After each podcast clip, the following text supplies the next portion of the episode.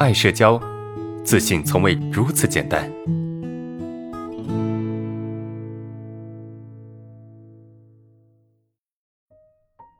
看一下接下来这个问题啊，啊，老师啊，就是我之前有表情恐惧，现在已经好了。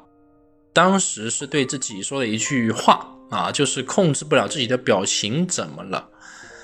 呃，我还把这句话记在备忘录里，然后现在我又担心别人看出自己。心里的害怕，担心自己的表情会不会控制不住，表现出害怕。啊，室友叫我去长沙打工，啊，我心里想去，但是呢，我现在的状态又不敢去，我该怎么办？如何找到正确的途径啊，解决心理冲突？你说了一句控制不了自己的表情，怎么了？啊，你现在把这句话放在备忘录里面，然后呢，你现在要担心别人看出自己心里害怕。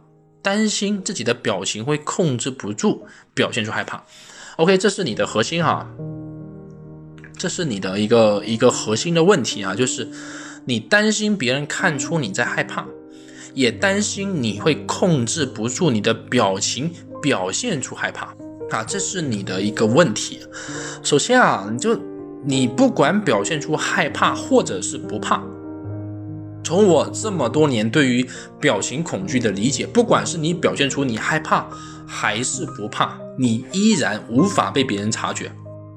就是你的这一份害怕，或者说你就算是不怕，让别人对你的评价基本上是发现不了的，是看不到的，你懂吗？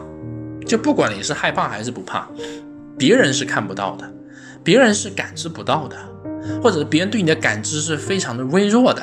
就你，你表现的恐惧一点，害怕一点，表现的大胆一点，就没有人会去关注，没有人会去在意，对吧？没有人会去关注，没有人会去在意，没有人会去啊，特别的去怎么说评价你是什么样的一个人，或者是不是什么样的一个人？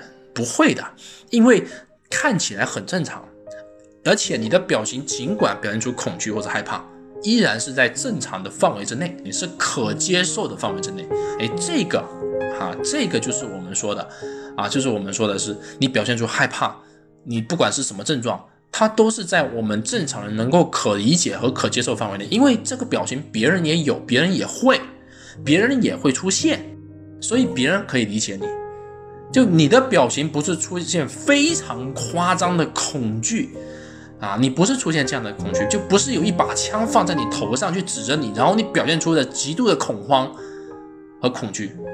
这个就是感觉得到，但是正常情况下，你所体现出来这些所谓的表情，基本上是很难被察觉的，明白吗？你一定要理解这一点哈。所以，而且我看得出来哈，你有强迫思维啊，你可能有强迫思维，就是什么强迫思维？就是你会很担心啊，就是你担心你的表情会让别人发现你害怕。而这个时候，你的担心已经不仅仅是体现在别人到底会不会发现你的表情有问题，而已经上升到强迫思维的问题，明白我意思吗？强迫思维。那什么是强迫思维？就是我又担心有自，我又我担心自己会出现这样的问题，但是我又不让自己出现这样的担心，这个叫强迫思维。就你懂吗？